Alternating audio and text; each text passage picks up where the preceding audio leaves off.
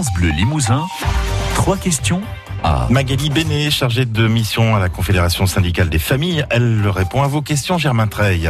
Bonjour Magali Bénet. Bonjour. Alors de plus en plus de Français ne peuvent pas payer leurs factures d'électricité et de gaz. Le nombre d'impayés a fortement augmenté l'an dernier, près de 600 000 interventions en 2018, des coupures, des limitations de puissance. Comment expliquer cette situation? Nous sommes confrontés à des familles euh, qui ont des parcours de vie euh, qui sont chamboulés. Donc c'est vrai qu'à partir de là, euh, elles ne peuvent plus assurer leur, le, coût de l'énergie.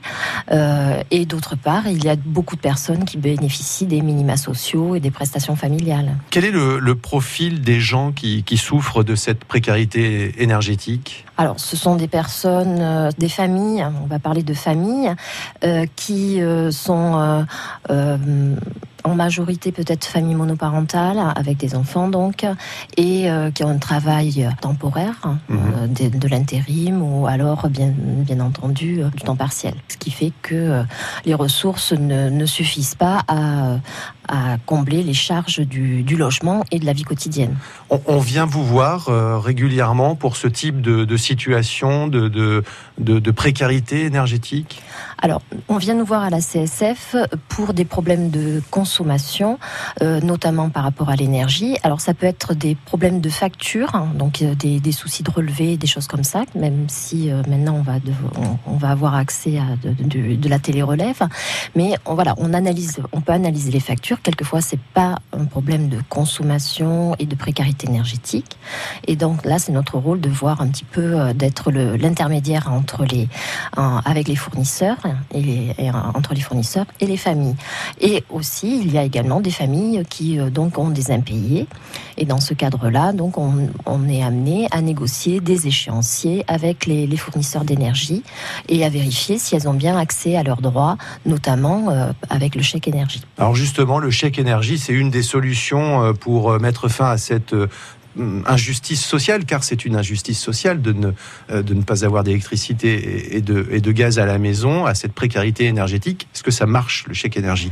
L'année dernière, il y avait que 30, enfin, il y avait 30% de, de, familles qui n'avaient pas euh, bénéficié de ce chèque, qui ne l'avaient pas utilisé. En Limousin? Nationalement. Au niveau national Nationalement. Et je pense que le Limousin est dans le même, dans le même cadre. Donc, en fait, euh, ce qui est important, c'est que les familles, si elles ne comprennent pas le courrier qu'elles reçoivent, parce que bon, c'est vrai qu'il est pas forcément très simple à, comprendre, euh, c'est de venir voir les associations, les travailleurs sociaux, pour qu'on explique en fait les démarches qu'il faut effectuer.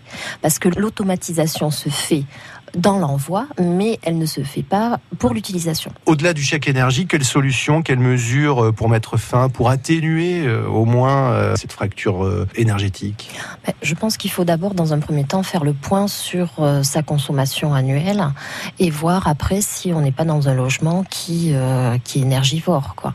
Après, donc soit c'est un problème de, de comportement, c'est-à-dire qu'on n'utilise pas forcément l'énergie à bon escient, c'est-à-dire qu'on met 23, 24 degrés en permanence, euh, ou alors c'est un problème voilà technique. Le logement est une passoire euh, d'énergie. C'est la fin de la, trêve hivernale des, expulsions. Y, y, a-t-il un lien avec les, impayés énergétiques? Non, ça n'a rien à voir. Il y a les impayés d'un côté et les impayés de, loyer d'un côté et euh, les, factures d'impayés d'énergie de l'autre.